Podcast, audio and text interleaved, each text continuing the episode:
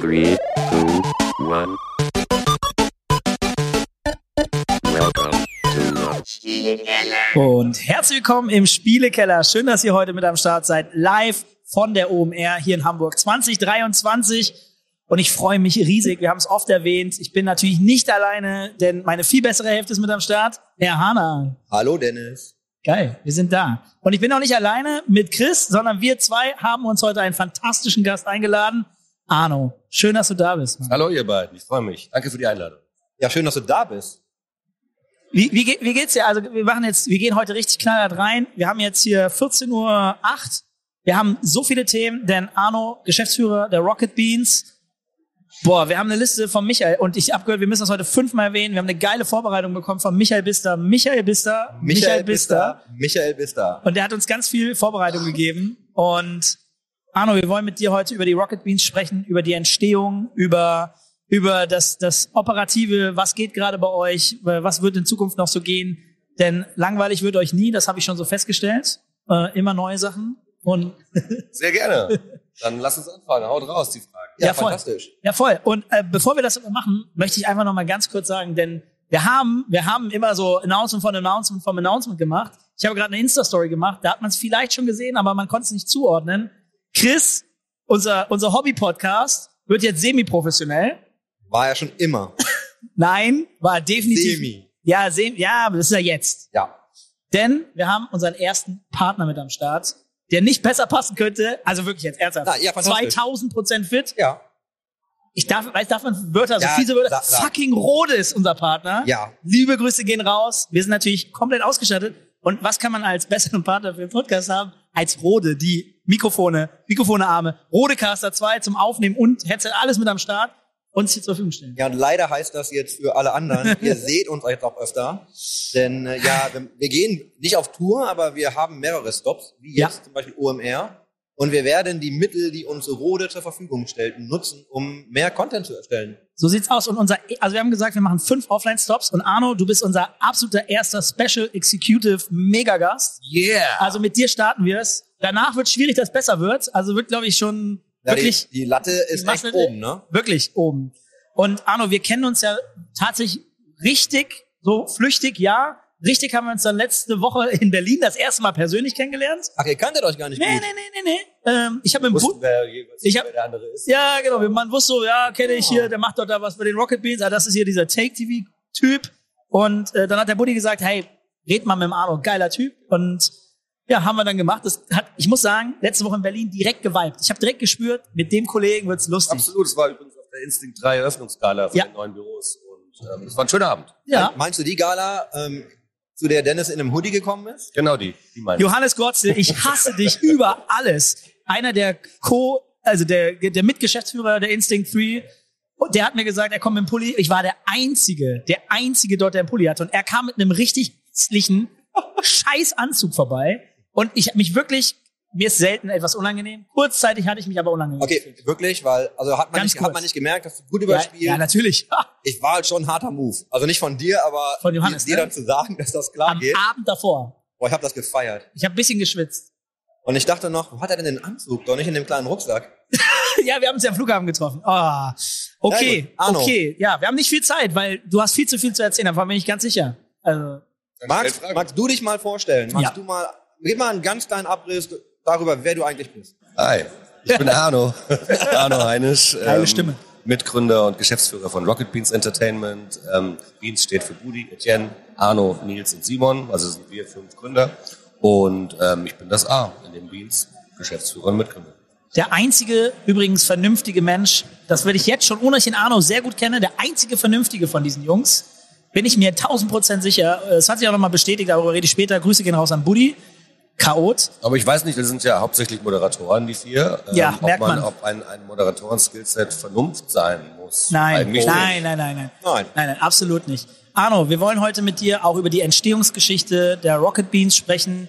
Wo habt ihr davor gestartet? Ich, mir und dem Chris, also uns war wichtig, weil wir glauben, dass viele Leute gar nicht mehr genau wissen, wie die Entstehungsgeschichte ist, weil der der Gaming- und E-Sport-Markt hat sich aber weiterentwickelt und viele neue Gesichter sind mit dazu gekommen. Mach mal so einen Mini-Abriss. einfach. voll, wär Also, voll geil. Ich habe 95 mein Diplom gemacht und bin dann nach Hamburg gezogen und habe angefangen für Schwarzkopf TV als Redakteur zu arbeiten. Redakteur, Chef vom Dienst, Redaktionsleiter, Redaktionsleiter von zwei Sendungen. Am Ende war ich Chefredakteur und Mitglied der Geschäftsleitung und hatte dann irgendwann keine Lust mehr nach sieben Jahren und habe mich mit einem damaligen Kollegen selbstständig gemacht. Habe 2003 meine erste GmbH gegründet. Das war die Riesenbuhai GmbH, Riesenbuhai Entertainment GmbH. Riesen, Buhai, Busemann, Heinisch, Buhai. Ja. Also das hat sich, zieht sich so ein bisschen durch meine Vita. Ist dass so ein man Ding, irgendwie ne? immer irgendeinen ähm, leicht absurden Gag und Initialen in den Firmennamen versenkt und ähm, haben 2003 die Firma gegründet und haben vom echt vom Scratch angefangen, das aufzubauen und ähm, die ersten, die uns eine Chance gegeben haben, waren MTV. 2004 war das, glaube ich, mit Pimp My Fahrrad. Wir haben so, wir haben es immer Persimage genannt. Also es war so ein Zwischending zwischen einer Persiflage und einer Hommage. Ja. Also von Pimp My Ride mit Exhibit haben wir den Piloten mit das Bo gemacht.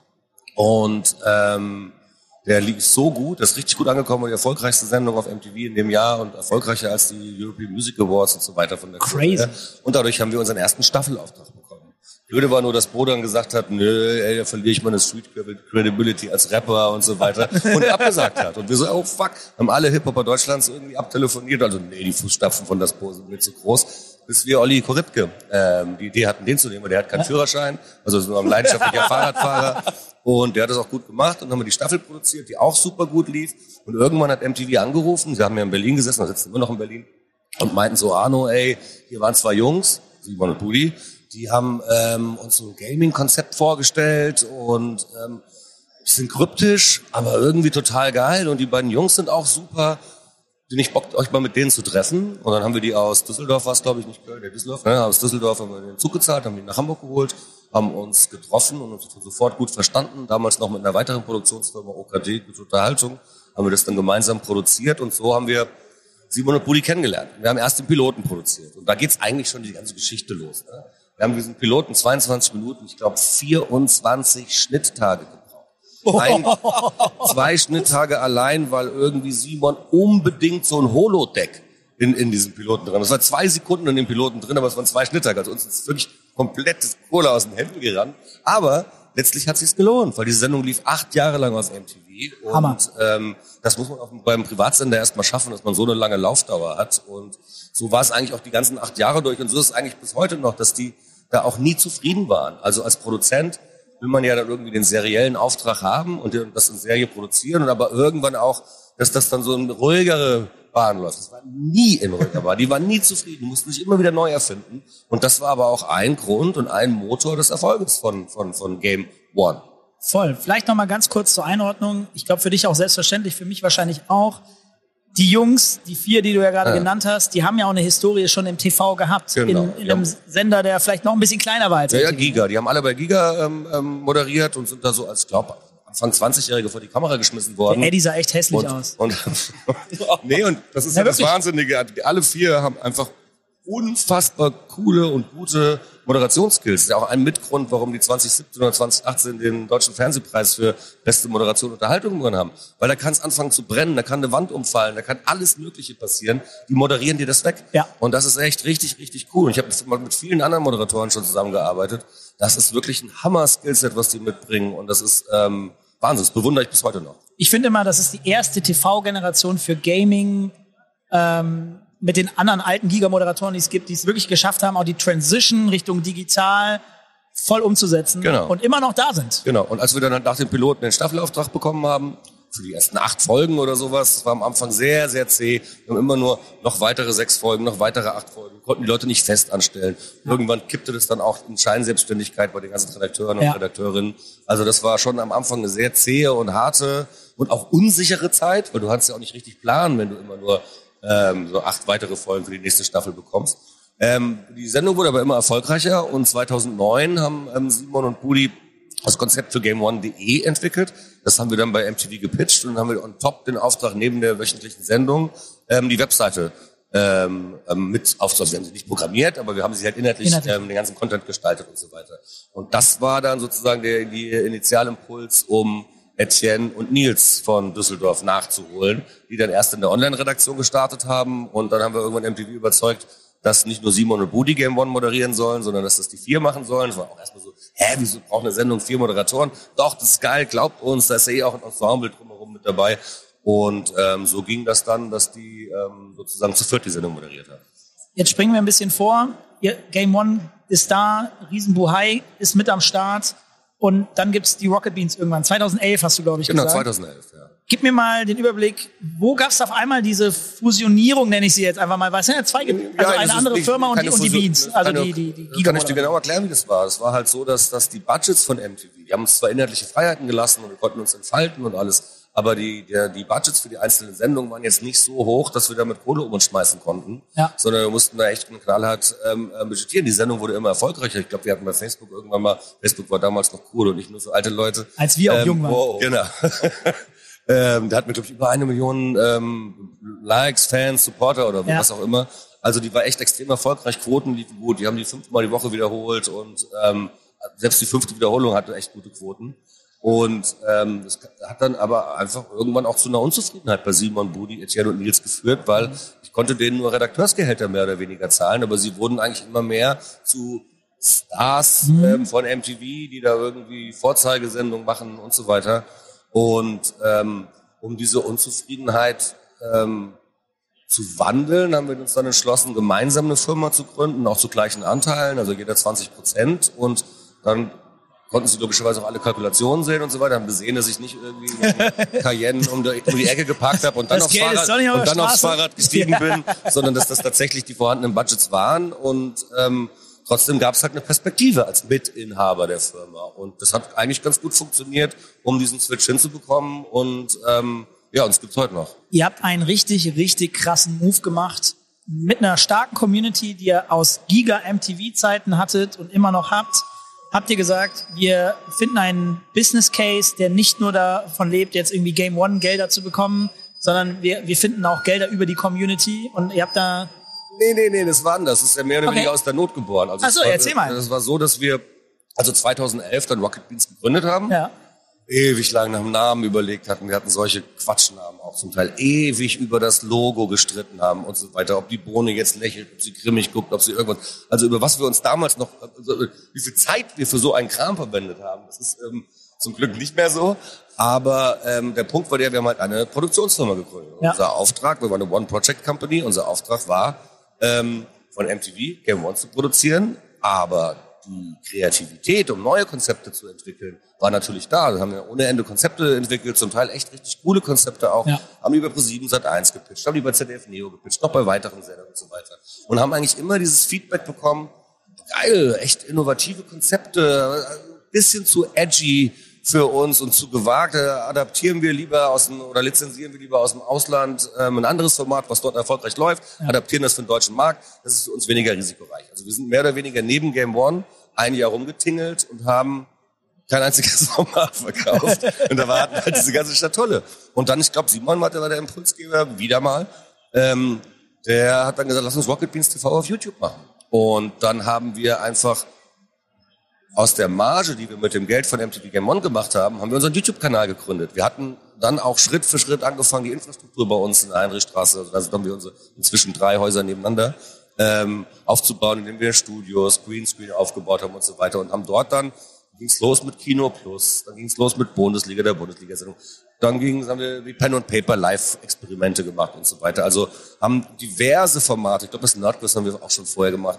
Ähm, das haben wir alles auf unseren YouTube-Kanal hochgeladen, wussten aber gar nicht zu der Zeit, dass das eigentlich später uns 2014 mehr oder weniger den Arsch gerettet hat, weil wir halt einfach dieses Archiv, diesen Fundus von Formaten hatten, als wir dann nach dem Ende von Game One die Flucht nach vorne angetreten haben und den Sender gegründet haben. Ja. Rocket Beats TV. ich muss einmal kurz noch eingre- eingrätschen. Du hast gerade gesagt, ja, wir haben drei Häuser nebeneinander. Chris, du warst vielleicht noch nicht dort vor Ort. Und ich finde, manchmal ist es so, dass man anhand der Location auch ein bisschen was über die Menschen aussagen kann. Das heißt, du hast jetzt entschieden, ich kaufe mir dieses Haus. Der Typ von Mensch bist du dann auch. Und ich finde, die vier kreativen Gesichter der Beans, und bei dir kann ich es natürlich noch nicht ganz so einschätzen, es ist ein wild, wildes Konstrukt, diese drei Häuser nebeneinander. Also dieses, diese Gebäudekonstruktion, wie die Räumlichkeiten sind, ist super kreativ, super offen. Und ich finde, das passt halt auch irgendwie sehr gut zu euch als Menschen. Ist das so Wann warst du das letzte Mal da? Weil das ist schon... letztes Jahr Omer? Okay, alles klar. Ja, dann, aber es ist trotzdem, es wird auch immer strukturierter und professioneller. Ja, besser als immer vor- noch ein ja, ja, auf- ja. Also ich frage mich jetzt ja zum einen, was macht das mit dir? Weil ich kenne dein Haus. Ja. Aber was sagt das über dich? Aber, Aber- die, aber die eigentliche Frage ist, wie war das denn für euch dann, diesen Wechsel mitzunehmen? ne? Also wenn ihr irgendwie das Budget für die Show hattet, ihr habt die Show gemacht, plötzlich eine eigene Firma, du denkst dann auch vielleicht ein bisschen anders über das Business nach, wenn jetzt auch alle mit an Bord waren. Was hat sich denn für euch dann wirklich verändert in der Art und Weise, wie ihr Dinge getan habt? Alles. Alles. Weil wir haben die Seiten gewechselt. Also ich bin seit 2003 TV-Produzent und es war das, was ich gemacht habe und das ist, was ich gelernt habe oder was ich mir selbst beigebracht habe. Und als dann, wir haben im, im, im Sommer 2014 mit MTV darüber verhandelt, Game One europaweit auszurollen. Also wir haben eine Kalkulation gemacht für Game One auf Schwedisch, Game One auf Italienisch, Game One auf Polnisch, Game One auf Englisch. Das reicht ja. Also Ja, eine, eine, eine, eine, ganz rie- okay. eine riesige Kalkulation und natürlich haben wir auch Blut geleckt und irgendwie so das Wasser im Mund zusammengelaufen. Boah, wie geil ist das denn, wenn wir jetzt einen European Rollout.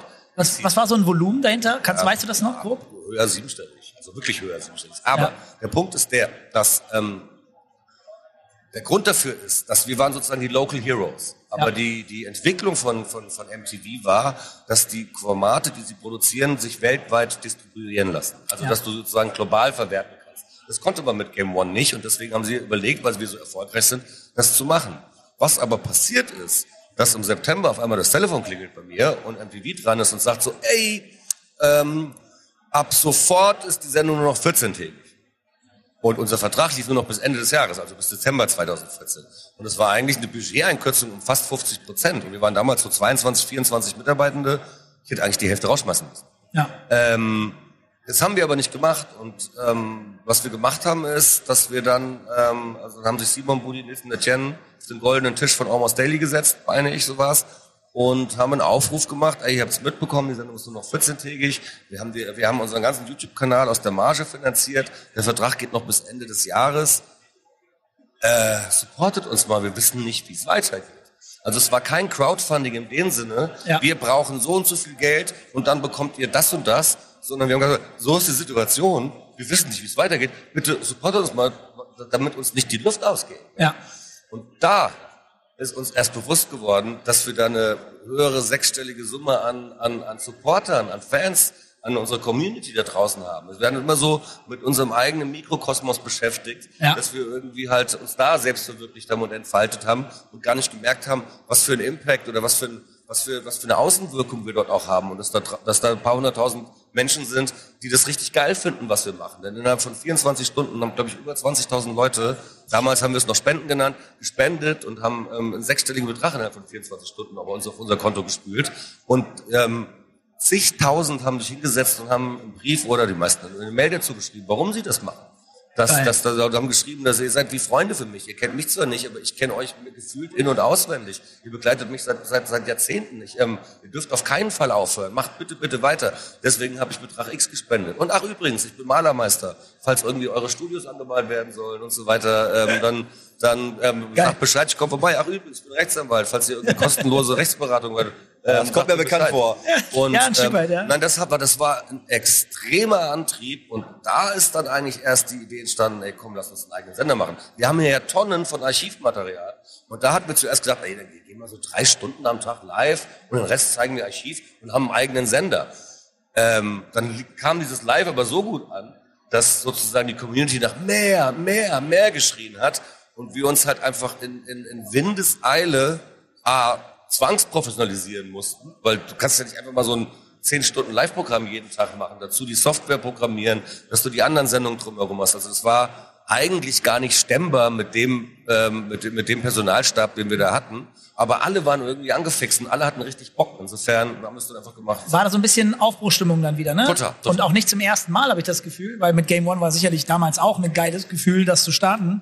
Was für ein magischer Moment war das denn bitte schön? Ich habe fast gerade ein bisschen Gänsehaut bekommen, wenn man dann hört, dass irgendwie Tausende, Abertausende von Menschen sagen, ich möchte euch unterstützen. Warum? Weil ihr mich begleitet seit Jahrzehnten und ein Teil meines, ein großer Teil meines Lebens seid. Ich bin ja auch mit der Giga-Zeit aufgewachsen schon und dann natürlich auch Rocket Beans und alles natürlich auch mitbekommen. Äh, wie, wie hat sich das für euch angefühlt? Das war schon krass. Das war schon krass und das war schon wirklich ähm, extrem zusammenschweißend. Aber Game One am Anfang hatte das auch, aber nicht so krass, weil das immer so schwierig war, wie ich gerade gesagt habe. Und dann nochmal acht Folgen, dann nochmal Ja. sechs Folgen, dann irgendwie das erste Büro. Das war so schäbig auch. Und, und das Studio beim Kameramann irgendwo außerhalb in Hamburg. Also es war alles, war jetzt nicht die pe- perfekten Produktionsbedingungen.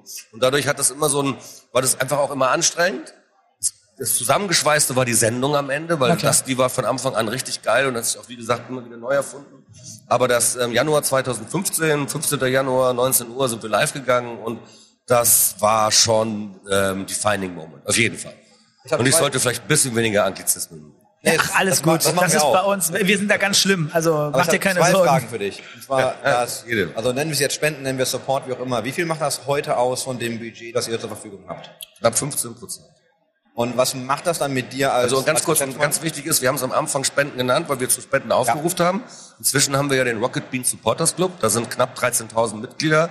Ich ähm, nenne es immer die Paywall of Love, weil unser Content ist halt für alle umsonst.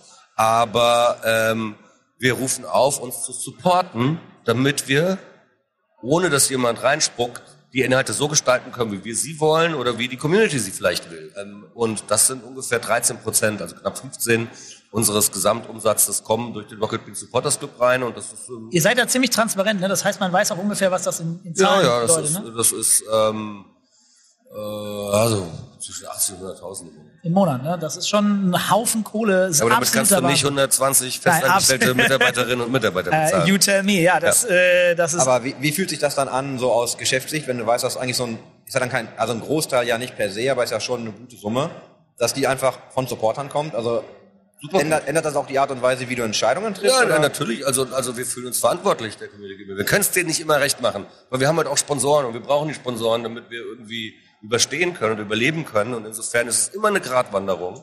Aber das sind so ähm, ähm, 13.000 kleine Stakeholder, klar.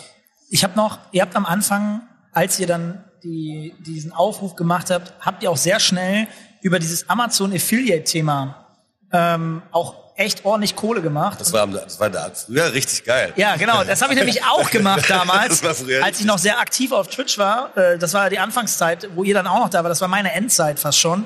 Und ich weiß, ich habe im Monat schon, keine Ahnung, vier bis zehn K oder so Ja, im wir haben- Monat bekommen. um und ich, 50K im und ich Monat weiß, ihr hattet deutlich mehr. Ihr habt irgendwann so eine Art äh, kleine Programmierung gebaut, damit das Tracking sofort easy für die Leute war. Meine ja, aber was halt das Ding war, der Unterschied ist der, das hat Amazon dann irgendwann geändert. Du konntest früher einen Affiliate-Link angeben, kauf was bei Amazon ein. Ja. Und jeder kauft bei Amazon ein. Und diesen Link Das konntest du dir crazy. bookmarken. Das hat Das meine Mama gemacht. Ja. Meine Mama hat mir immer WhatsApp geschickt, mal so, ähm, du Arno, Arnchen, darfst du mich nennen, ist aber die Einzige. ähm, ich habe mir ein Buch gekauft, natürlich über den, diesen Link, den du mir geschickt hast, Hammer. um euch zu supporten. Ne? Also, und das hat natürlich super funktioniert. Also das haben die aber irgendwann, und da hat man, glaube ich, drei bis acht Prozent oder Ja, sowas das bekommen. war krass. Und das haben die natürlich irgendwann geändert. Ähm, das ist jetzt nur, glaube ich, diese Prozentzahl kriegst du nur, wenn du ein bestimmtes Produkt angibst. Genau. Und wenn du das allgemein angibst, sind es nur noch ein Prozent. Und du durftest das auch nicht mehr genauso bewerben wie vorher. Genau, Vorher habe ich nämlich genau. mal Callouts, Wir wirklich Spots Shoutout. produziert. Und Das war, ey, das war Chris, es war das geilste Geld, was ich jemals mit Gaming, Streaming gemacht habe, weil jeder auf Amazon gekauft hat. Und das Geld einfach so. Ich habe dann einmal irgendwie die Woche habe ich so Shoutouts gemacht. Ich habe nicht gesagt, wer es gekauft hat, sondern krass, da hat jemand Kondome gekauft. Krass, da hat jemand diese Waschmaschine gekauft. Und alle so, das war ich. Und alle sind komplett ausgerastet. Das war das bestverdienteste Geld. Alle haben es richtig gefallen, weil keiner musste was dafür bezahlen. Außer das, was sie sowieso kaufen. Ja, absolut. Und Hammer. das ist jetzt aber, und da ist das gut, ich kann ja nachher nochmal über die verschiedenen Umsatzarten, die wir haben, Gerne. Ähm, ähm, sprechen. Da ist zum Beispiel, wir dürfen ja Twitch nicht mehr monetarisieren. Das heißt, wir kriegen keinen einzigen Cent von Twitch, weil wir nicht exklusiv bei Twitch sind. Ähm, die Affiliate-Links von Amazon sind ein Zehntel von dem, was sie zu Hochzeiten waren. Das sind beides blöde Entwicklungen, aber es bricht uns nicht das Knick, weil wir halt so viele verschiedene Einnahmequellen haben. Und das ist dadurch ganz gut. Das macht es halt wesentlich anstrengender. Du kannst auch nicht in jedem, doch du kannst in jedem perfekt sein. Wir sind es jedenfalls nicht. Ähm, und das ist das Gute daran ist, dass überall noch Wachstumspotenzial ist, weil du dich halt noch verbessern kannst, also positiv denken oder positiv draufschauen. Aber das weiterhin Gute ist, dass es insgesamt, ich habe früher, aber wo ich dann irgendwann hoch, habe ich immer von sieben Säulen geredet, was aber totaler Quatsch ist, weil es sind, glaube ich, ungefähr zehn verschiedene Einnahmequellen, die wir haben. Und da, wenn eine wegbricht, ist es halt nicht so schlimm. Absolut. Und wenn eine sich steigert, ist es gut. Und das kann es dann wieder kompensieren. Oder du musst sagen, hier müssen wir jetzt mehr Gas geben, ähm, weil uns die eine halt weggebrochen ist. Sag mal, um noch mal kurz so chronologisch weiterzumachen. 2015, glaube ich, war es, habt ihr auf einmal Games Night TV gemacht. Äh, auf einmal so regionales TV, wenn ich das richtig im Kopf habe. Und äh, auch Ich muss dir erstmal Komplett Props geben, Dennis. Ne? Ich bin ja hier richtig schockiert, wie strukturiert du hier durch die Notes gehst und das Gespräch führst. ich, ich versuche ich versuch, Also, deine Rolle heute einzunehmen. fantastisch. Ich, kann mir, ich mache mir gerade einen richtig schönen Nicht, Laune. ja, nicht, dass das mal, nicht, dass ich das gut könnte. Das machst du ich jetzt bin aber immer die öfter. Laberbacke sonst, aber ja, ich. Ja, äh, schön. Also, Ich meine, wenn wir den Arno schon mal da haben, und ich meine, ich bin ja auch ein Gigakind von früher, Ja. ne? ähm, da hat man ja auch schon eine sehr große Verbundenheit. Und äh, möchte ich natürlich auch, ich habe jetzt schon einige Infos bekommen, die ich nicht kannte. Die ich nicht kannte. Ja. Und ich würde sagen, ich kenne du, überdurchschnittlich viel. Aber dadurch, dass die Rocket Beans natürlich äh, und auch dann Giga alles schon echt viel erlebt haben, ähm, gibt es einfach so viele Sachen, von denen ich noch nichts wusste. Aber ja, äh, Arno, 2015, äh, GameSide TV mit, mit dem Gründer von, äh, von Giga auch, Helmut Kaiser. Das habe ich komplett, komplett vergessen. Ja. Ist das Keine noch- Ahnung. Ja, erzähl mal. Ist- ist das ein Thema, das du nicht mehr- worüber du nicht mehr reden willst, oder? Absolut. Ich habe das halt einfach nur komplett vergessen. Ja. Es hat null funktioniert. Also ich glaube, es haben sogar ein paar Leute geguckt, aber wir haben einfach so ein paar Pfennig verdient oder irgendwas. Deswegen habe ich es anscheinend verdrängt, weil es hat viel Arbeit gekostet, alles zu installieren und so weiter. Und wir dachten, okay, das ist so ein Sprung da rein. Überhaupt nicht mehr auf dem Schirm gehabt. Aber ja, das haben wir auch gemacht mit Helmut Kaiser. Äh, Sehr, sehr lustiger Typ. Ich kannte den natürlich nicht. Ja. Und die äh, Simon Woody Nielsen Latin habe ich natürlich auch vorgewarnt und so weiter. Da kommt da so gefühlt, ich meine, ich bin ja auch schon älter. Aber ist das sehr war jung ein- gehalten. Ja, aber das, da kommt da echt so, ein- so, ein, ähm, so ein sympathischer Geschäftsmann-Opa. irgendwie rein. Und das meine ich überhaupt nicht böse. Das meine ich überhaupt nicht Ja, ja, böse. ich- und es war irgendwie, das waren lustige Gespräche, aber es hat leider nicht funktioniert. Ja. Also die Monetarisierung hat nicht funktioniert, ähm, beziehungsweise vielleicht hat sie auch funktioniert, bei uns nur nichts angekommen. Ja, ja. Dann aber zu einem spannenderen Punkt. Denn Ja, dann September, der Punkt, ihr seid äh, mit den Rocket Beans schon am Start und auf einmal geht's um die offizielle Fernsehlizenz für die Rocket Beans. Also ihr seid gar nicht mehr, also klar, Game One, Game Two kommt ja auch noch, aber auf einmal gibt's eine Fernsehlizenz, Mhm. äh, was ja wirklich Welt, also deutschlandweit was ganz Neues ist. Ja, absolut. Das Großes war halt, Thema gewesen. Ja, und es war so, dass wir, ähm, wir waren ja ein Fernsehsender. Also wir haben 50 Prozent unseres ähm, ähm, Programms war Gaming-related Content, 50 Prozent unseres Programms waren popkulturelle Formate. Wir haben 10 Stunden live jeden Tag gemacht, haben VODs ähm, aufgezeichnet, die wir logischerweise auch im Programm ausgestrahlt haben. Ähm, wir, waren ein Send wir waren ein Fernsehsender. Und dann haben wir halt auf der Seite dann des Medienanstalten den sogenannten Online-Check gemacht. Und von 10 Punkten mussten wir bei neun ein Häkchen machen äh, mit dem Ergebnis, ja, wir sind ein Sender. Und ähm, dann haben wir die Sendelizenz beantragt und haben die dann auch ähm, ausgestellt bekommen. Also das, ich weiß noch, dass das in der Twitch-Community und generell online ein großes Thema war. Oh, müssen wir jetzt alle eine Lizenz beantragen?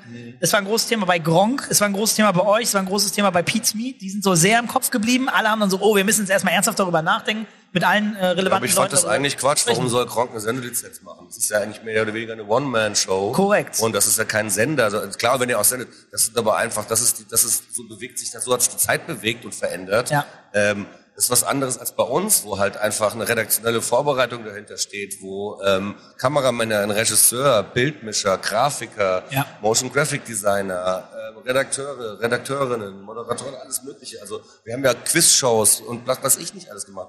Das ist was anderes, als wenn du äh, wie Gronk zu, keine, keine Ahnung, ich glaube 98% Let's Plays machst. Ja, ja, ja. Das ist für mich, da brauchst du keine Sendelizenz. Das ist der Lauf der Dinge und so verändert sich die Zeit. Es Genau. wurde in der Zeit ziemlich heiß gekocht. Also es war so, jetzt müssen wir alle mal ernsthaft darüber reden. So geht das hier nicht weiter, war so die Stimmung.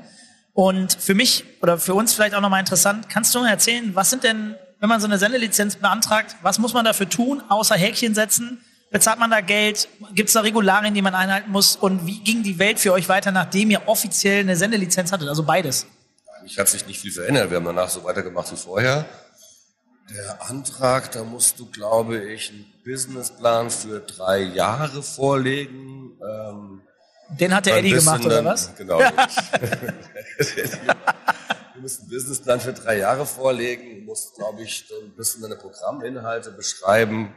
Ähm, das war jetzt kein Hexenwerk, aber hab's jetzt auch nicht mehr so offiziell. Das ist acht Jahre her, aber Ja, das ko- ist so kostet passiert. kostet das dann irgendwie das kostet Geld? ein paar tausend Euro. ja. Okay, also es geht. Und äh, Thema Jugendschutz und so ist dann aber auch nochmal ein wichtigeres Thema. Ja, aber wir waren ja ein ab 18er. Sender. Ach, okay. Hat also im Prinzip war entspannt. Ja. Okay. Ja, spannend. Was Ähm, aber sogar ähm, auch kein Problem ist und auch kein Schmuh, weil wir haben machen ja öfter so, so ähm, Umfragen auch mit der Community und so weiter und können sozusagen unsere Zuschauer recht genau. Und ich glaube, ein Prozent unserer Zuschauer sind unter 18. Also, Ja, okay. ähm, das ist, das ist jetzt Zufall. Das ist, das ist Ja, ja. Zufall. Das ist jetzt tatsächlich so, aber das ist nicht, dass wir deswegen ein ab 18er Sender waren, sondern so einfach wegen den ganzen Inhalten, auch von den ganzen Games, die zum Teil ab 18 sind, Ja. die man dann theoretisch, so wie wir es halt bei Game One und bei Game Two machen, dass man dann schon gucken muss, dass man jetzt nicht unbedingt jeden Kopfschuss in Slow-Mo zeigt, sondern Ja. dass man da die Szenen so ein bisschen ähm, rausfiltert, damit es der Altersfreigabe entsprechend ist. Wer schaut euch denn heute? Also wie sieht denn eure Audience dann heute aus? Sind das viele von den ganzen alten Giga-Kids, die das noch von daher kennen oder wie stellt sich das zusammen? Beides. Also ähm, das Durchschnittsalter unseres Zuschauers ist 27. Ähm, 1% ist unter 18. Ich glaube 8% sind über 40. Und, äh, und recht viele zwischen auch 30 und 40. Ja. Also das heißt, die sind ähm, entweder am Ende ihrer Ausbildung oder mit ihrer Ausbildung fertig am Anfang des Berufs oder mitten im Beruf. Ähm, ähm, überdurchschnittlich viel Abitur. Ähm, 90 Prozent Frauen. Nicht? Es sind Hast du gut ernst rübergebracht? Ja, Also ich, ich hab's gehört, habt ihr nickend zugestimmt und dann so, warte mal. Ja, war Quatsch, ne? Ja, ja, das- es sind äh, tatsächlich 80, 85 Prozent männliche Zuschauer. Überraschung. Was ich aber, nein, aber ich verstehe es eigentlich nicht so. Und Wie gesagt, 50 Prozent, also A, ähm, ähm, sind 50 Prozent der Gamer ähm, in Deutschland Gamerinnen. Das ist mal das eine. Ja. Das zweite ist, 50 Prozent unserer Inhalte sind popkulturelle Inhalte, ähm, die jetzt auch nicht rein männlich sind. Natürlich haben wir schon auch, ähm, auch viel, auch, auch, auch vor der Kamera Verhältnis mehr Männer als Frauen, was ich zum Teil auch ein bisschen schade finde. Aber eigentlich finde ich es unverdient. Ich finde, wir hätten ähm, eine höhere Frauenquote. Aber setzt ihr euch damit auch aktiv auseinander, dann auch in Formaten? Also hinterfragt ihr, ob das an Formaten liegt oder wie man das ändern kann? Ja, manchmal leider erst danach. nee, das ist halt so ein Punkt. Wir hatten, das habe ich glaube ich im letzten Report auch erzählt. Wir hatten ähm, ähm, eine Pokernacht, die komplett online stattgefunden hat. Wir haben ja auch einen Pokertisch, der die Karten ablesen kann und dann die Verhältnisse von den Karten ausrechnet. Das hat Max oder das Engineering-Team programmiert. Saugeil. Der Geil. Tisch ist selber gebaut, gibt's auch auf YouTube nachzuschauen, der gebaut Den habt ihr bei euch noch eingeladen. Den haben wir- Wenn ich der- ihn mal brauche, dann melde ich mich bei dir. Ja, ne? absolut. Das ist richtig geil, richtig geil. Nice. Und also, du legst halt die Karten hin, die, das sind Chips in den Karten, das wird abgelesen und gleichzeitig kriegst du die, die, die Chancen für das Blatt ähm, oben angezeigt. Das finde ich schon faszinierend. Das wollte ich aber gar nicht erzählen, sondern ich wollte erzählen, dass wir, ähm, es war wahrscheinlich Ende von Corona oder es war sogar schon fast nach Corona, wo wir auch schon wieder manche Sendungen mit Publikum im Studio gemacht haben. Egal, es war auf jeden Fall eine Pokernacht rein online. Da haben, glaube ich, acht Leute mitgespielt und ein, ein, ein, ein Kartengeber. Ähm, da gibt es einen cooleren Namen für, für den Kartengeber. Die Dealer. Ein Dealer, genau. ähm, und es waren halt nur Jungs. Und das ist halt echt so albern, dass dann, ich hatte das dann Würstchenparty genannt. Das kannst du doch, es gibt genug Frauen, Voll. die auch pokern und die, wenn du sie auch online dazu schalten kannst. Also das ist so, das haben wir nachher erst gemerkt. Und wir versuchen schon drauf zu achten. Wir versuchen aber nicht uns zu verbiegen und jetzt das Programm deswegen komplett zu ändern, sondern wir versuchen es im Rahmen unseres Möglichen mit Akzenten zu unterstützen, ohne jetzt auf Teufel komm raus mit irgendwelchen ähm, ähm, dogmenhaften ähm, Gesetzen das ähm, auf Zwang umzusetzen. Du hast jetzt den Beans Report einmal ins Rennen geworfen. Das ist schon, wo du einmal echt vorstellst, was gelaufen ist und dann auch der Community quasi vorstellst, was eigentlich passiert ist, ne? Ja, das ist so. Ich bin ja eigentlich nicht vor der Kamera. Ähm, ich war jetzt letztes Jahr beim Fußballgolf, weil ich dachte, ich gewinne, bis dann irgendwie ähm, leider nur Dritter geworden.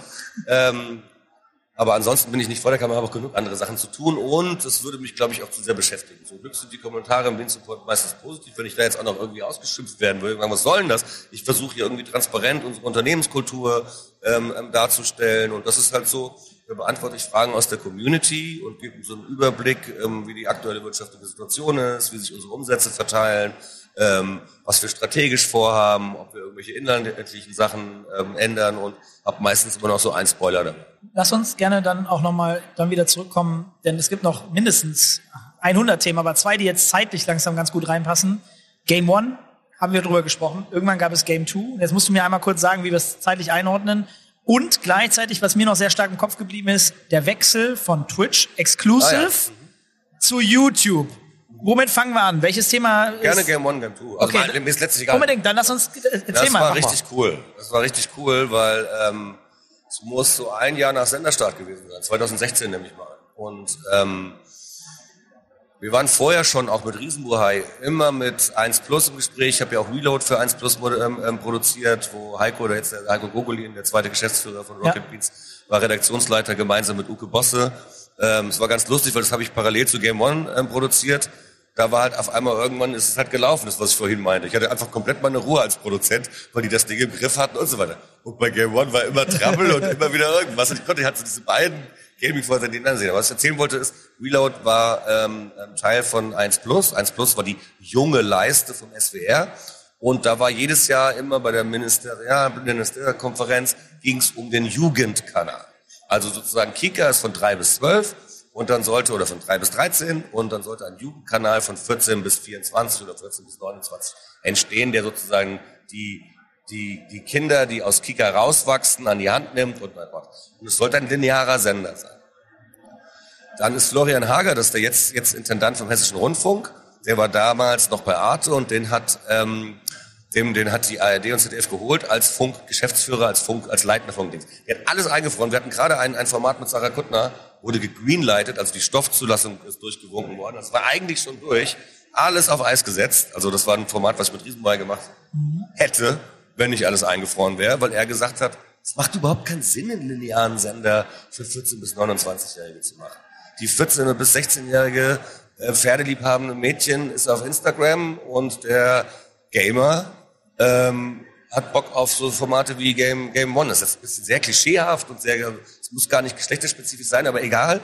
Es gibt einfach unterschiedliche Interessen in unterschiedlichen Altersgruppen. Das ist ja vollkommen klar. Und die ist halt extrem krass, gerade bei Pubertierenden oder bei jungen Erwachsenen.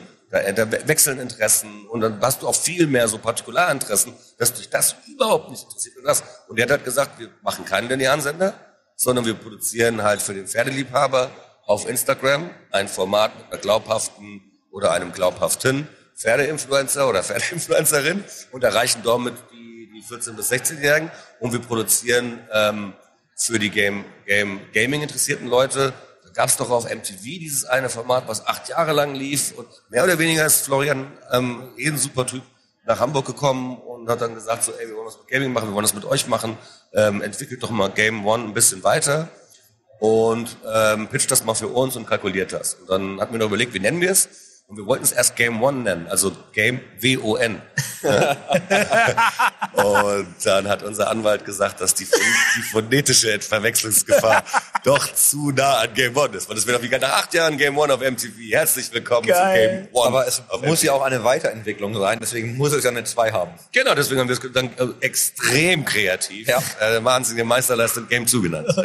Ähm, Und jetzt pass auf, Ja. dieses Jahr, ich glaube im Herbst, kommt die 309. Sendung auf Funk. Jetzt läuft ja inzwischen auf ZDF Neo. hab ich gelesen. Das heißt, dann haben wir die 308 Folgen von MTV überholt. Geknackt. Was ich genial finde. Ja, das ist schon was, das ist seit 2006 läuft diese Sendung und wir haben jetzt 2023. Das ist schon, also bin ich total liebevoll stolz drauf, dass das so ein Dauerbrenner über Jahrzehnte ist. Doch, es ist, also, da kriege ich ja, Gänsehaut. ab- ab- Glückwunsch. Absolut. Ja, Grat- Gratulation an euch alle natürlich da auch. Ja, ja, Ähm, also, ja, Gratulation ans Team. Ja, ja, genau. Also an euch alle wirklich, an das ganze Team natürlich. Und ähm, was mich da noch interessieren würde, wenn ich an Game One wechsel zu Game Two denke, mein Gefühl, das haben wir nicht besprochen, ich weiß es nicht. Ich hatte so ein bisschen das Gefühl, dass da ja auch schon so ein bisschen Bauchschmerzen vielleicht auch von dem Weggang Ga- äh, Game One zu Game Two ist. Ihr glaubt, ihr konntet die Kanäle nicht behalten auf Socials und so weiter. Ich glaube, da war schon so ein bisschen, war da so ein bisschen äh, dieses Gefühl, so wir wollen es jetzt auch zeigen, dann Game Two und wir machen es jetzt richtig geil oder? Bei mir nicht. Aber, Nee, bei ich glaube ja, bei vereinzelten ähm, Oder? älteren Mitarbeitenden war das, glaube ich, so, ja. Aber bei mir nicht. Das war ein Total Buyout, die Sendung. Das heißt, wir haben den Vertrag unterschrieben, dass wir alle Rechte an MTV abtreten, also an die Wirecom-Gruppe.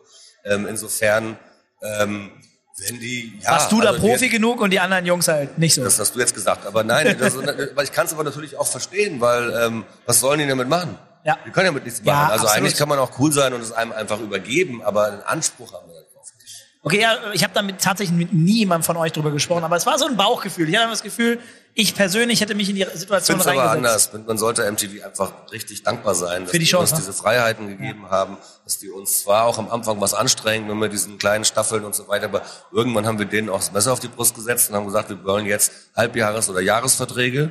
Wir müssen die Redakteurinnen und Redakteuren fest anstellen, weil die sonst in die Scheinselbstständigkeit ähm, ähm, rutschen. Und dann bin ich als Arbeitgeber dafür verantwortlich und kann nämlich dann, dann die, die Fehlbeträge, kann, darf ich dann nachzahlen. Das müssen ja zum Glück zum Arbeitnehmerschutz ähm, dann nicht die Arbeitnehmer machen, die in der Scheinselbstständigkeit waren, sondern Ja. es muss der Arbeitgeber, Exakt. der denen einfach nicht keine festen ähm, ähm, Sozialversicherungen hat, und so weiter äh, Arbeitsverträge hat. Und dann haben äh, dann die das durchgerechnet und sie haben sehr sechsstellige Betrag mehr. Und so, ja, was ist denn die Alternative? Dass ich ins Illegale rutsche, das geht nicht. Und das war aber auch maßgeblich, haben da wirklich wieder Simon Budi, Nils und Etienne auch, auch Druck gemacht ähm, und mich auch sozusagen mit angeschubst, da jetzt ähm, den mit der Faust auf den Tisch zu hauen. Also Stark. das ist ja als, als Produzent auch nicht immer einfach. Man hat ja auch eine gewisse Dienstleistermentalität, dass man den Auftrag sichern will und jetzt nicht verärgern will. Und aber letztlich war das Recht auf unserer Seite und ähm, und was die uns für inhaltliche Freiheiten gegeben haben, das ist schon der schon der Wahnsinn. Ne? Ja, Ein ich, schöne, ist auf jeden Fall ein schöner Blickwinkel, ne? also darauf zu gucken, das als Learning mitzunehmen und der angehende Anwalt im Publikum äh, schmeißt sich die ganze Zeit weg.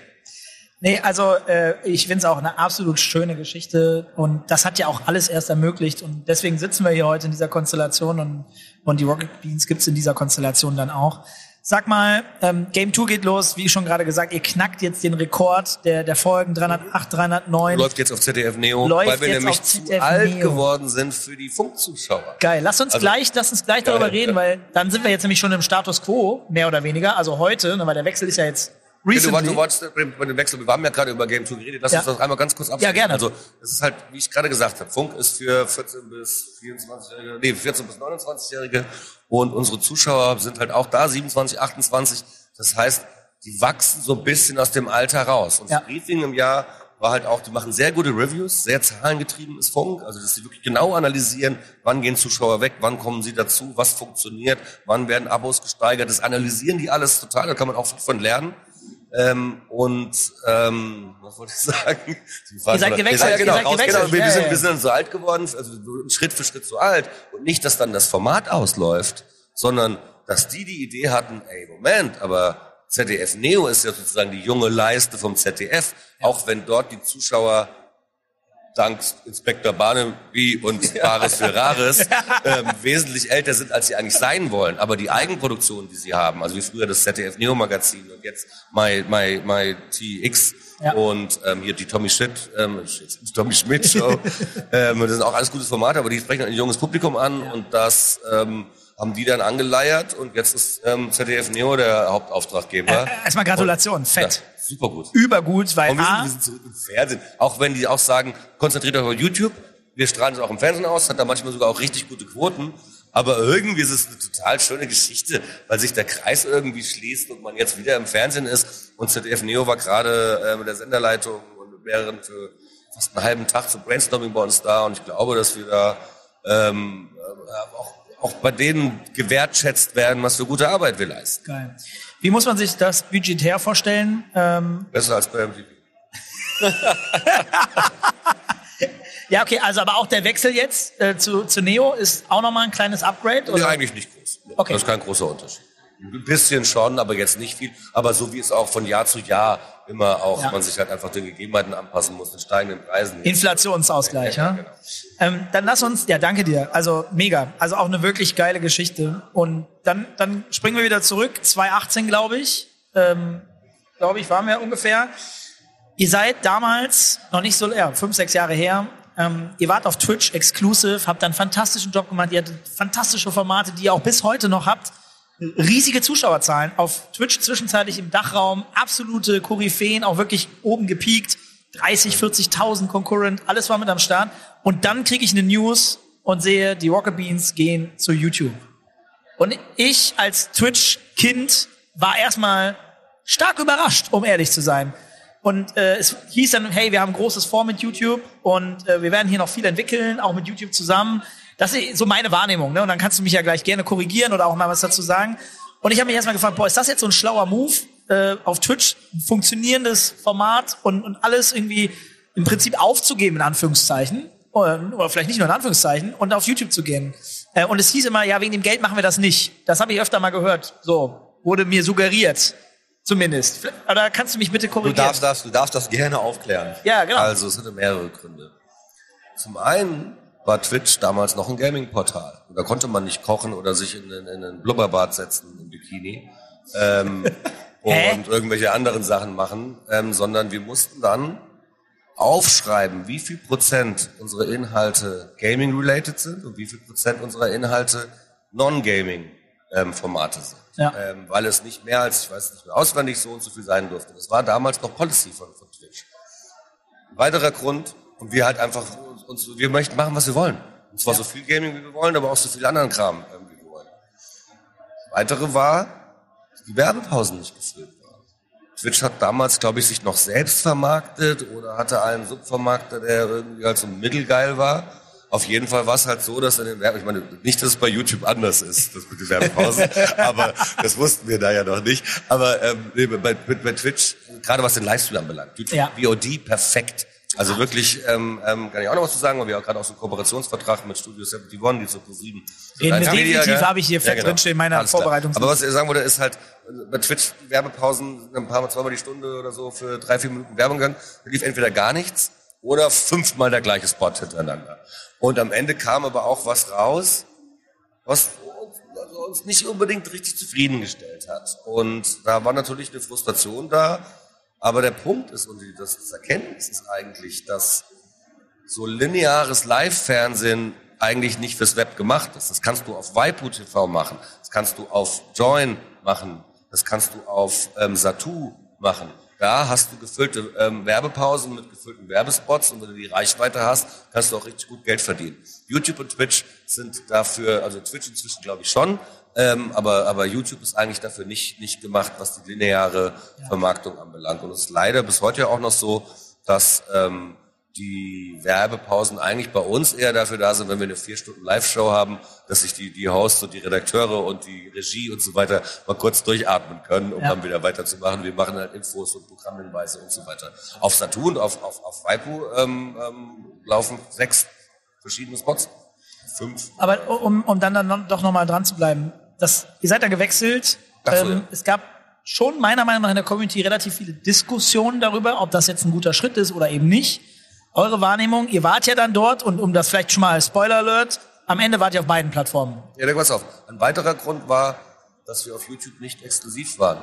Und wir da halt gerade angefangen haben mit Waipu, mit Satu und so weiter zu reden und diese Potenziale der Vermarktung auch ausprobieren wollten, weil wir eine, eine offizielle Senderlizenz haben und ähm, gucken wollten, wie viel können wir da noch an zusätzlichen Revenues machen mit unserem Content, Klar. der ja uns gehört. Und ähm, das äh, war für YouTube vollkommen okay, eine Nicht-Exklusivität. Dann kam aber fast viele unserer leitenden ähm, ähm, Mitarbeiterinnen und Mitarbeitern haben gesagt, ey, lass uns aber trotzdem auf, auf, auf Twitch bleiben oder wieder zurückkehren. Ich weiß jetzt gar nicht, ob wir eine Zeit lang gar nicht Ihr wart gar nicht zwischenzeitlich. Ja, okay, alles Ja, klar. Also ja, ich kann jetzt auch nicht mal alles für... Ja, alles gut. Ist so ein bisschen Inhalt, den ihr nee, habt. und das war dann einfach so, ja, aber man ist, ja- da können wir ja kein Geld verdienen, warum sollen wir das machen? Und jetzt nicht, dass ich jetzt hier nur der zahlengetriebene, wo Geld, Geld, Geld, Geld, sondern ähm, ich war halt immer auch noch so ein bisschen sauer auf, auf die, weil wir es halt einfach jahrelang nicht geschafft haben, den kostbaren Content, den wir produzieren, meinen Erwartungen entsprechend zu ähm, amortisieren. Ja. Und ähm, habe mich dann aber, also ich bin jetzt null so ein, so ein Rechthaber, Geschäftsführer oder irgendwas und habe mich dann einfach überzeugen lassen, weil einfach ganz viele unserer Community keinen Bock auf YouTube haben und bei Twitch zu Hause sind. Und das nicht für die Einnahmen gemacht, sondern für die Community. Und das hat hätte wahrscheinlich bestimmt auch der ein oder andere Unternehmer oder eine oder andere Unternehmerin ähm, anders entschieden. Ja. Aber ähm, ich finde das, das, das gut, dass wir uns nicht immer so ganz normal verhalten, sondern einfach auch mal Sachen ausprobieren und das so machen. Trotzdem genervt, dass wir es nicht am das ist, nicht, Das ist Ja. noch drin, Der oder? Erfolg Ja, gibt ja, euch ja. aber recht, oder? Also wenn man sich so anguckt, wie es euch zu gehen scheint grundsätzlich und dass die Leute dahinter stehen, war es ja eigentlich auch immer richtig. Ja, aber ähm, Etienne sagt das immer so schön. Ähm, uns hat nie jemand kopiert. Frage, warum hat uns nie jemand kopiert? also, weil das jetzt nicht irgendwie der No-Brainer, äh, das No-Brainer Geschäftsmodell ist. Es Ja. basiert auf Leidenschaft. Es ist jedes Jahr herausfordernd. Es ist auch oft Verzicht. Es ist, wir haben es jetzt geschafft, meiner Meinung nach, die Gehaltsbänder ähm, bei den ähm, ähm, jüngeren Leuten und bei den ähm, äh, jüngeren, also bei den kleineren und mittleren Positionen, ist mir das nicht eingefallen, egal. Ja. Ähm, da können, sind wir durchaus konkurrenzfähig zu anderen TV-Produktionsfirmen, zu anderen Firmen und so weiter. Da müssen wir uns, glaube ich, nicht mehr verstecken. Ähm, Wo es noch nicht so richtig passt, ist in, in den, in den leitenden Funktionen. Also das ist, ähm, da ist schon viel auch, da ist Verzicht dabei, da ist Identifikation dabei, aber mit den anderen auch, weil es halt einfach auch ein sehr anstrengender und zeitraubender und ähm, also das, das hinterlässt schon auch Spuren. Ne? Also das ist wirklich, also du kannst und das ist halt auch das, was unsere Aufgabe ist, gerade als Leitung, ähm, das nach und nach auch wirklich zu normalisieren, weil auf, auf Leidenschaft und Identifikation, das ist nicht das Fundament, was, was du Jahre, Jahrzehnte ja. lang irgendwie für die Ewigkeit hast. Das soll immer auch Bestandteil sein. Und wir haben auch gerade eine Mitarbeiterinnen und Mitarbeiter-Evaluation gemacht, die dritte, glaube ich, insgesamt. Es herrscht immer noch eine hohe Identifikation bei uns vor. Ist so. Es gibt aber auch Abnutzungserscheinungen. Klar. Und gerade die Mitarbeitenden, die vorher noch nie woanders gearbeitet haben, haben keine Vergleiche ähm, und dann kommt halt auch irgendwann Frust, das funktioniert das nicht. Kenn ich. Die Mitarbeitenden, die schon vorher woanders gearbeitet haben, ähm, können das wohl vergleichen, dass wir wohl sehr viel Gutes machen. Natürlich läuft auch viel schief, aber dass wir schon sehr viel Wert darauf legen, dass wir gemeinsam ähm, uns da einen guten Arbeitsplatz hinlegen und im Rahmen unseres möglichen irgendwelche Incentives für die Mitarbeiter und Mitarbeiterinnen irgendwie bewerkstelligen.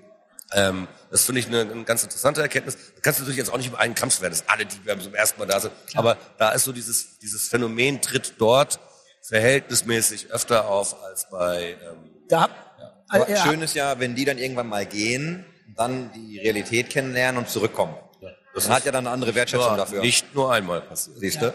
Aber es ist, also kenne ich, äh, haben wir ja wirklich, wir haben sehr viele Überschneidungen, was das angeht im Vergleich zu Tech TV beispielsweise. Das heißt, ich fühle die Sachen auch und es ist auch viel Arbeit und Aufklärungsarbeit notwendig, auch zu Recht für Leute, die einen ersten Job haben. Wo, woher sollen die Leute es sonst anders wissen? Ähm, und du kannst von innen natürlich so viel wie möglich educaten, ist aber auch leichter von außen als von innen, muss man auch dazu sagen. Ähm, lass, mal, lass mal über Geld reden. Ja, genau, ja, in dem ja, Punkt genau bin ich auch gerade. Hol doch mal, leg doch mal hier alles auf den Tisch. Du hast ja gerade davon gesprochen, dass ihr auch ähm, also du wolltest ja mal darüber sprechen, wie sich euer, eure Umsätze zusammensetzen. Wie verdient ihr eigentlich Geld? Und womit? Also was sind so eure Hauptsäulen der Monetarisierung? Ja, es, also es gibt zum einen die RBTV-originären Formate. Also die Formate, wofür wir keinen Auftraggeber haben, sondern die wir machen, weil wir sie uns ausgedacht haben, weil wir Bock darauf haben und weil wir glauben, dass die Community die auch cool findet. Das waren letztes Jahr knapp 1000 Shows und knapp 1400 Stunden Programm, das wir produziert haben. Dieses Programm, da sind ungefähr 50, 60 Mitarbeiter ähm, ähm, sind, sind da drauf, ähm, ähm, die das umsetzen. Und natürlich Overhead noch anteilig und bla bla also zu sehr ins Detail gehen. Aber das muss ja refinanziert werden. Und da haben wir die Einnahmen über YouTube, da haben wir äh, Einnahmen über Affiliates, da haben wir unsere sechsköpfige Sales-Abteilung, die Partnerschaften entwickelt. Also. Die hier gerade rumlaufen. Die hier gerade rumlaufen und Deals machen auf der OMR Wie du und Leute treffen und so weiter und, ähm, und die machen, gucken, dass wir Events, die wir produzieren, refinanziert bekommen. Die sitzen jetzt gerade mit Hochdruck dran, dass wir unseren GameStop-Auftritt in 2023 hoffentlich cool hinbekommen. Die machen Deals mit Schokomel, mit Clark-Versicherung, mit Fritz Cola, mit ähm, diversen weiteren Sponsoren, Adobe etc. Und ähm, Sony leider noch nicht. Schade eigentlich. Das ist echt eine oh, tolle Marke. Was ist denn da los? Grüße. Dennis. Ja, angenehmer Partner, muss ich sagen. Liebe Grüße geht raus an das Team.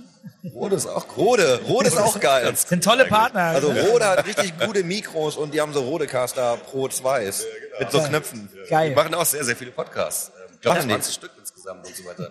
Und Plauschangriff war einer der ersten Podcasts Deutschland, wenn ich mich recht erinnere. Ja, ich erinnere mich. ähm, wo war ich? Ich war bei den Einnahmensendungen. Ja. Genau. Dann die Partnerschaften und ähm, ich habe das Gefühl, ich habe das noch irgendwas vergessen, weil ich auch das ist schon recht breit. Ja, gut, einge, eingestreut ja, ja. habe. Aber genau. Game 2 natürlich dann. Äh, genau, aber das jetzt gegengerechnet zu den Kosten ist leider nicht kostendeckend. Was schrotet, das heißt, ihr denn, was schrotet ihr denn durch in so einem Monat? Also wie viel Kapital haut ihr denn in so einem Monat weg? Dann lass mich erstmal die Umsätze erstmal weiter ja. darstellen, weil ich glaube, dann kann man das Gesamtbild besser verstehen.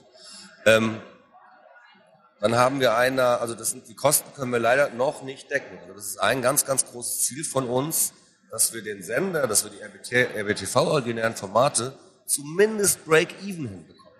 Ich will damit gar nicht groß Geld verdienen, weil wir haben ja noch das Artist Management, wir haben noch das ähm, den Merchandise, wir haben unsere eigene Modelabel RKTWNS, wir haben ein, das sind 30 Prozent unserer Umsätze und das wird noch mehr werden, unsere autarke Auftragsproduktion. Wir produzieren Game 2 für ZDF Neo, wir produzieren gerade Ansage für Kika. Wir haben letztes Jahr ähm, ähm, Letzte Beute, sechs Folgen für ARD Kultur produziert. Wir haben es für das Montreux Jazz Festival und Arte wir haben Konzerte auf dem Schiff in Hamburg aufgenommen. Wir haben ähm, hier für Funk ähm, Telema ein Pen and Paper Abenteuer ähm, ähm, umgesetzt und da sind wir jetzt gerade schwer am Pitchen. Das ist das, was ich seit 2003 gemacht habe. Es ist nur so in Vergessenheit geraten, weil dieser Sender uns von 2015 bis 2021, 22 komplett aufgesogen hat, weil es so herausfordernd war, das alles zu meistern. Und das ist jetzt eigentlich so in der, in der, in der phaseweise immer weiter voranschreitenden Professionalisierung, ähm, jetzt nicht, ach stimmt ja, das können wir auch noch. Nee, es ist halt einfach so, hey, wir, wir müssen uns Räume schaffen, das zu machen, weil da ist extrem viel Potenzial. Und das finanziert den Sender quer. Und das ist unser mittelfristiges Ziel zumindest, dass wir den nicht mehr querfinanzieren müssen, sondern dass er in sich zumindest break-even ist und alle anderen Sachen müssen profitabel werden. Artist Management ist ähnlich, das ist auch noch nicht so richtig, also da sind wir auch gerade so Richtung break-even. Das ist aber auch okay, weil das auch ein Invest ist in Etienne und in Nils und da das Management aufzubauen, um denen auch die Möglichkeiten der Entfaltung außerhalb des, des Korsetts Rocket Beans TV zu ermöglichen. Insofern ist das auch strategisch sinnvoll. Ähm, aber ähm, RKT BNS, Merch, Auftragsproduktion, das sind alles, das, die müssen profitabel sein und das ist auch ja nichts Schlimmes als Unternehmen ähm, Das ist ein Ziel, das ist das Ziel des Unternehmens, Absolut, das ist profitabel auch, zu sein. auch wichtig, um eine Nachhaltigkeit und, und, und um die Arbeitsplätze zu sichern. Und Sicherheit. Und auch um, um auch ähm, belohnt zu werden für, für das, die Leidenschaft und das Herzblut, was man da über Jahrzehnte reinsteckt. Und weiterzuentwickeln. Genau, genau. Und insofern, ja, kannst du dir überlegen, bei 120 festangestellten Mitarbeitern und Mitarbeitern haben wir, der höchste Posten sind definitiv die Lohnkosten. Ja. Also das ist fast eine halbe Mio, die wir da jeden Monat raushauen an, an Gehältern. Das heißt, ihr seid so bei, weiß ich nicht, 10 Millionen? Nee, nicht ganz. Knapp? Das ja Pi mal Daumen? Neun, Okay. neun mal acht. Und, und das deckt sich dann in beide Richtungen, Einnahmen wie Ausgaben dann. Ja, sagen wir mal so. Wir sind ähm, ähm, bis auf letztes Jahr noch nie schwar äh, rote Zahlen geschrieben. Immer schwarze Zahlen geschrieben. Ähm, und allerdings sehr viele Jahre davon, das sind wir im Dezember so um den 15., 20. so, keine Ahnung, 7 Millionen Euro Umsatz und 7 Millionen 30.000 Euro, ähm, nee, nee, andersrum. Also 7 Millionen Ja, ja, ja, 30.000 ja. Euro Umsatz und 7 Millionen Euro Kosten. Was ja auch nicht das Ziel sein kann irgendwie. Aber das war trotzdem für uns auch die Story, die wir erzählt haben. Wir haben die beiden fucking Corona-Jahre gut überstanden, indem wir die Streaming-Station zu Hause aufgebaut haben und 2020, 2021 echt gute, auch sechsstellige Gewinne eingefahren haben. Und 2022 ist uns das so ein bisschen in die Ohren geflogen, weil halt wirklich dieser Scheißkrieg nochmal dazu kam, die Inflation, Ja. die drohende Rezession und so weiter und dass wirklich hohe sechsstellige Beträge an Sponsoren, die mündlich zugesagt worden sind, abgesagt worden, sodass wir auch dann irgendwie die Gamevation absagen mussten, die wir gemeinsam mit Instinct und Freaks Ja. ähm, gemacht haben. Wobei wir da auch unterschätzt haben, die zwei Jahre davor war die Gamevasion ja immer als Ersatz für die ausgefallene Gamescom. Sehr viele Sponsoren und Marken und so weiter haben ihre Budgets gehabt und konnten sie dann sozusagen, oh, wie geil, eine Alternative. Und ähm, das war nicht so ein Selbstläufer, das war auch da kein Selbstläufer, sondern die Sales-Abteilung von allen drei Firmen haben richtig geile Arbeit hingelegt. Aber ähm, das haben wir so ein bisschen unterschätzt, dass das einfach so, ja, machen wir es im Dezember und es wird wieder richtig geil und wir Ja. ähm, machen gemeinsam einen siebenstelligen Umsatz. Ähm, ja, Pustekuchen, wir mussten es absagen. Und deswegen sind wir jetzt in diesem Jahr einfach auch in der Konsolidierung und müssen gucken, dass es jetzt auch einfach wieder, dass, dass wir da wieder eine sichere Fahrwasser machen. Aber das Ding ist, dieses Jahr ist herausfordernd. Letztes Jahr war herausfordernd. Und die acht Jahre davor waren auch jedes Jahr herausfordernd. Es ist kein Zuckerschlecken und unser Geschäftsmodell insgesamt, dieser ganze komplexe Konstrukt, ist kein Selbstläufer, sondern wir müssen uns auch immer wieder neu antreiben, selbst erfinden. Und ähm, ja, das Ziel ist es, den Sender Break-Even zu machen, anderen Sachen profitabel zu machen. Artist Management meinen auch Review soll auch profitabel werden, aber da müssen wir es erstmal aufbauen. Das stecken wir noch in den Kinderschuhen. Ja. Ähm, und dann ist alles gut und dann wird auch alles gut bleiben und auch weiterhin gut bleiben. Ich habe, das ist, das ist mit mein Baby. Das ist nicht mein eigenes, sondern das ist unser aller Baby von allen äh, Rocket Beans Mitarbeitern. Aber ich bin so verdammt stolz darauf, was wir geschaffen haben. Eine, eine, Und, eine lange, ähm, gute Story. Darf man auch sein. ja. Wir waren gestern Abend ähm, eingeladen von, von ähm, Studio 71 und hier von ProSieben 1 Media. Die haben uns zum Essen eingeladen. Eurem exklusiven Vermarkter, oder? Für die Werbepausen. Also In, das in, ist da, wo dann genau? Also auf Auf YouTube. Okay, ja, ich wollte das jetzt, ich Ja, habe das jetzt ein bisschen provokativ YouTube, gesagt. YouTube Pre-Roll, YouTube Mid-Roll. Alles andere dürfen wir, darfst du auch mit, dürft ihr auch mit. Ja, wenn wir einen Sponsor, wenn, wenn wir Schokomel ähm, Kakao in, in, im Set haben, dann ist das unsere Kohle. Die haben auch, das, das ist wirklich nur, ähm, dass die ihren Ad-Server andocken und sozusagen ihre Vermarktung dort reinspielen und uns einen höheren Umsatz garantiert haben als den, also im Vergleich zu den bei, bei Dings. Wo wir uns aber gestern drüber unterhalten haben, ist über potenzielle Partnerschaften, dass die irgendwelche Marken bringen für Ideen, für Events von uns, dass wir vielleicht irgendwelche Kooperationen machen mit Talents von denen, Leute ist da und bla bla bla, dass wir ähm, gucken, dass man da Kooperationen macht. Aber das ist genau die gleiche Arbeit, die wir machen, wenn wir mit anderen Agenturen reden. Klar.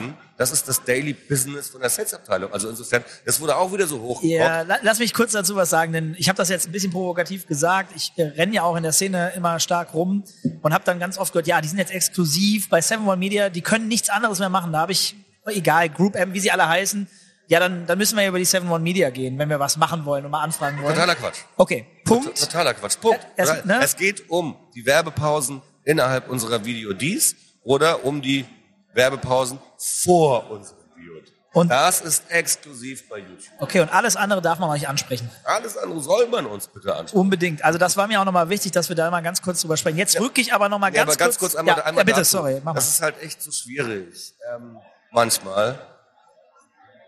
Das, wir machen das ja alles nach bestem Wissen und Gewissen. Wir machen auch nicht immer alles richtig und so weiter. Aber da ist so schnell so ein vorwurfsvoller und, und vorschneller ähm, ähm, ähm, ähm, Diskurs auch immer zustande, dass man sich eigentlich immer rechtfertigen muss.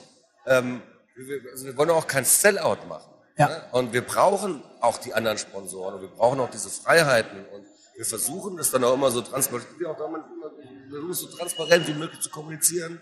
Und trotzdem ist es manchmal echt kräftezehrend, ähm, wie uns wieder einem das auch um die Ohren fliegen kann. Vielleicht machen wir auch nicht mal alles richtig, aber wir versuchen es zumindest. Und ähm, Gemeckert wird ja immer. Genau, gemeckert wird ja immer. Ich glaube, jeder ich weiß. meine, ja, das, aber das ist halt nur eine ganz kleine Minderheit. Der Großteil ist einfach, wir sind ein Community-Sender. Ja. Wir sind nicht jetzt hier hin, hin und motzen über die Community. Aber Ja. so ein geringer Anteil ist halt wirklich so ein, so ein, so ein auch so ein Suchen dann irgendwas, worüber sich aufregen können. Oder wahrscheinlich genau über das, was ich jetzt hier gerade sage. Keine Sorge, bei Reddit. Finde ich, finde ich aber auch grauenvoll. Nein, aber, aber Das ist immer so. Weil, weil so langsam die Zeit drückt. Ich habe eigentlich noch mehr Themen als wir. Ich weiß, wir werden nicht alle Themen schaffen. Das mir jetzt schon, äh, bin ich jetzt schon sicher. Deswegen, Arno, es kann sein, dass wir dich nochmal einladen Sehr müssen gerne. und wollen und dürfen gerne. hoffentlich.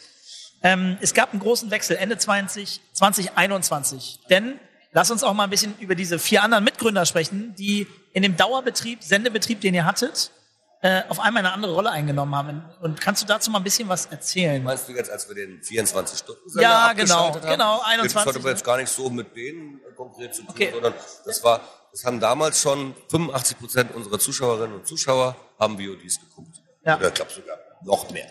Ähm, der Sender war aber sozusagen unser, unser Nukleus, unser Kern, irgendwie du konntest Rocket Beans mit einem Satz beschreiben. Das ist dieser vier, unabhängige 24 Stunden Community-getriebene Internetsender. Okay, ist ein recht langer Satz, aber, ähm, aber das ist, war, das ist seitdem schwierig. Aber es war einfach total sinnhaft, das so zu Ja. machen, weil dieses Korsett, was wir uns auferlegt haben Voll. damit, dass dann irgendwie nachmittags 750 oder 1500 Leute ein Let's Play, was unbedingt live sein musste, ähm, geguckt haben, dass wiederum manche Sendungen aufhören mussten, weil danach das Programm kam, obwohl die Sendung gerade einen totalen Drive hatte, dass ähm, also es ist ein Riesenakt gewesen, das so aufrechtzuerhalten. Aber das war natürlich eine, eine, eine sehr unbequeme Entscheidung, die natürlich auch zu, ähm, oh, was ist das? Und vielleicht haben wir da in Zukunft was für die Nostalgiker auf unserer Webseite. Aber mehr kann. Ich würde so gerne dazu jetzt schon mehr sagen. Er hat mich auch schon vorhin geteased, aber noch nichts genauer. Ja, haut ich würde dazu raus. echt gerne mehr sagen, aber ähm, es wurde mir verboten. Ein bisschen mehr. Von eurem CFO, habe ich richtig gehört? COO? CTO. CTO, okay. Oh. Ja, das ist noch technisch, muss das noch geklärt werden und Okay. so weiter, ob wir das auf ähm, rocketbeans.tv integriert bekommen. Ähm, wenn das aber alles so klappt, wie wir uns das vorstellen, habe ich da richtig Bock drauf. Jetzt macht er, jetzt will er jetzt, Er jetzt. will, er will. Nein, ohne Scheiß. Ich, nee, ich werde nicht weiter was zu erzählen, Okay. das habe ich Max versprochen. Aber Grüße ähm, gehen raus, Max. Ähm, Danke, Max. Ende des Monats äh, gibt's den nächsten Beans Report. Ja.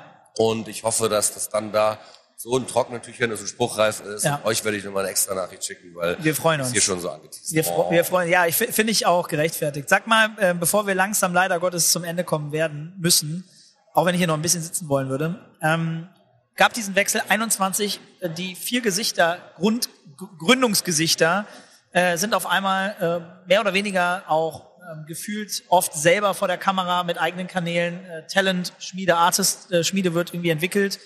Und man, ich hatte das Gefühl, hm, vielleicht schon hätte man das früher machen können, wäre vielleicht businesstechnisch sogar schlau gewesen. Ist dann irgendwann aber trotzdem passiert, fand ich gut. Wie ist es für euch jetzt gelaufen? Gibt es neue Herausforderungen? Ich sag jetzt mal Stichpunkt Twitch-Bühne und Buddy und sein Bruder machen da jetzt was auf in Anführungszeichen eigene Faust. Und ich habe gehört, dahinter ist aber das Rocket Beans Team. Wie, wie, wie verhält sich das so? Das Ding ist, dass Twitch ähm, Budi angesprochen hat und gefragt hat, ob er was machen Ja, kann. Grüße Philipp und, Rockmann. und ähm, Budi das gemacht hat und jeder hat das Recht, auch sowas zu machen und so Ja, klar. weiter. Dann ist es aber immer größer geworden und ähm, Jetzt seid ihr doch dabei. jetzt sind wir noch dabei und, und, machen und machen das hoffentlich so, dass wir da auch gleich hingehen. Um 16 Uhr ist Ja. da irgendwie Battle. Sehen wir uns ja gleich. gleich. Colin, Colin ist da auch ähm, auf der Bühne und ähm, ähm, jetzt ist aber die ganze Regie und die technische Abwicklung dahinter, äh, das ist noch nicht so genau verfolgt, aber es ist halt was, was wir dann auch kalkuliert haben und in Rechnung stellen. Also es ist soweit schon okay. Nur als Marketing-Stunt hätte man das vielleicht ein bisschen smarter machen können, aber hey, no bad feelings. Ich finde es cool, dass er da irgendwie auch Sachen macht. Ich finde es cool, dass Budi wieder da ist. Ich finde es cool, dass Budi Gast bei Almost Daily ist, so gut wie regelmäßig.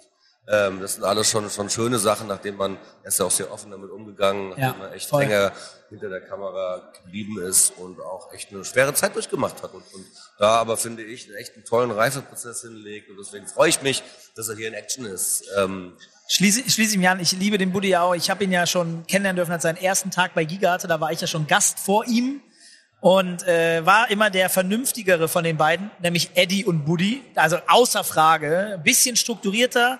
Ich möchte jetzt auch ein bisschen haten. Ich denke, ich darf das. Denn ich bin ja auch Das gleich hat- auf der das er Twitch-Bühne. Das habe ich mir aufgehoben. fürs Ende. Das hat er. Daniel ja, Budimann. nicht vorbei, aber ja, ja. Daniel Budimann, äh, äh, fantastischer Mensch. Man kann ihm nicht böse sein. Es ist Aber. eine so schwierige Geschichte. Aber was du mit mir machst teilweise, was Kommunikation angeht, das bricht mir 15 Mal das Herz. Ähm, ja, ich muss auch sagen, also es ist so, eine Zeit lang wurden immer die, die vier Mitgesellschafter in einen Topf geschmissen. Und das ist eigentlich totaler Quatsch, weil unterschiedlicher ja. können alle vier nicht sein. Ja. Und es ist für mich auch nicht immer einfach.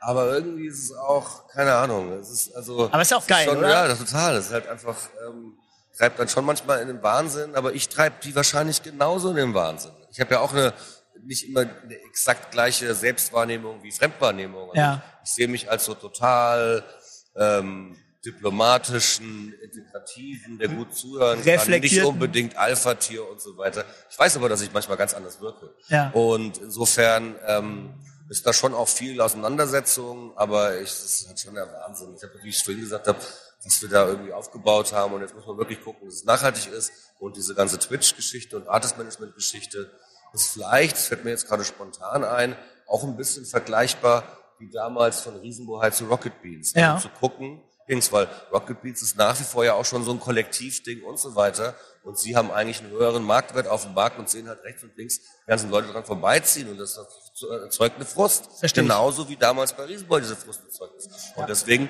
versuchen wir das gemeinschaftlich zu enablen und beide, äh, beide gemeinschaftlich zu ermöglichen, um, um das unter einen Hut zu bekommen und um eine höhere Zufriedenheit zu erreichen, weil das ähm, ähm, ist mein Ziel, dass wir das noch viele Jahre weitermachen, was wir da aufgebaut haben. ich finde es sehr Wir gut. kriegen hier schon Handzeichen. Ja, ich weiß. Ich, würd finde, gern, ich komme langsam, lass mich einmal. Ich finde es sehr gut, dass ihr euch immer neu erfindet. Äh, Glaube ich, äh, ganz, ganz wichtige Sache.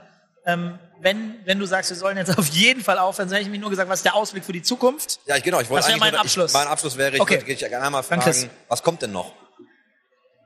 Boah, so einiges. Also ähm, jetzt ist mir erstmal für mich, das ist relativ kurzfristig, ich würde jetzt gucken, dass wir Schritt für Schritt den Sender Break-Even machen. Also dass wir nicht querfinanzieren durch unsere Auftragsproduktion und Merch und, und, und so weiter. Und ich glaube, dass wir da inzwischen, das haben wir schon seit Jahren vor.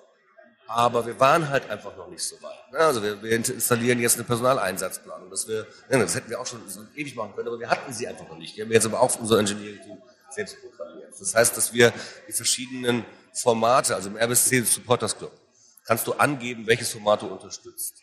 Das verrechnen wir mit einem Schlüssel auf die einzelnen Formate, um zu gucken, welche, welche, welche Formate, ähm, okay, das ist jetzt nicht der Riesenblick in die Zukunft. Ich glaube aber, dass es für mich geht, nachhaltig zu konsolidieren, dass wir uns auf, auf eine sichere Fahrwässer wieder bewegen, Ja. was in diesen herausfordernden Zeiten nicht selbstverständlich ist. Und wir haben es auch noch nicht geschafft, aber wir arbeiten da komplett rund um die Uhr dran. Deswegen ist vielleicht der riesige Weitblick jetzt gerade ga- gar nicht so ein Platz da, aber wir haben schon einiges vor und immer echt auch viel vor. Und ich glaube, dass, dass ähm, viel in Nicht-Exklusivität liegt. Also, dass man Partnerschaften eingeht, eventuell sogar mit Sendern ähm, die dann auf Rocket Beans laufen und auf dem Sender. Dass wir, das, was ich vorhin so ein bisschen angespoilert habe, glaube ich, da habe ich richtig Bock drauf, aber das ist eigentlich eher auch so ein bisschen so ein Goodie für Nostalgiker. Ähm, ja, dass wir weitermachen und, und auch der Zeit, mit der Zeit gehen, ohne uns selbst zu so zu verändern, dass wir uns verbiegen. Ja. Cool. Hammer. Ähm, vielen, vielen, vielen Dank, Sehr Arno, gerne. dass du heute da warst. Und wir wünschen dir natürlich und euch allen äh, nur das Beste. Ähm, also ich kann nur sagen, es fühlt sich äh, geil und auch authentisch an. Und das Ja. finde ich sehr wichtig. Echt. Äh, jede Unterstützung ist mehr als gerechtfertigt. Da, da habe ich ein sehr gutes Gefühl bei. Drück euch auf jeden Fall da die Daumen. Freue mich, euch immer wieder zu sehen. Dich jetzt natürlich auch hoffentlich ein paar Mal öfter als in der Vergangenheit. Ja. Und, Hat Spaß ähm, gemacht. Ja, hat total Ja. viel Spaß Danke, gemacht. Fantastische. Folge mal wieder. Äh, Chris, ich bin, ich bin fein. Ich will einfach nur dankbar jetzt gerade sein und habe mich sehr gefreut. Vielen Dank, äh, dass wir hier heute am Sony stand mit unserem neuen Partner Rode diese Folge aufnehmen durften und das nicht zum Rode, letzten Mal. ja. er hat eine gute Stimme, er hat eine gute Stimme und das auch nicht zum letzten Mal. Das war unsere erste Offline-Folge Genau. von fünf, die wir definitiv machen werden. Ja. Danke dafür. Ich darf jetzt auf den ähm, blauen Knopf auf dem Rodecaster Pro 2 drücken. Wupp, wupp. Danke, dass du da warst und Ciao. auf Wiedersehen. Tschö. Tschüssi.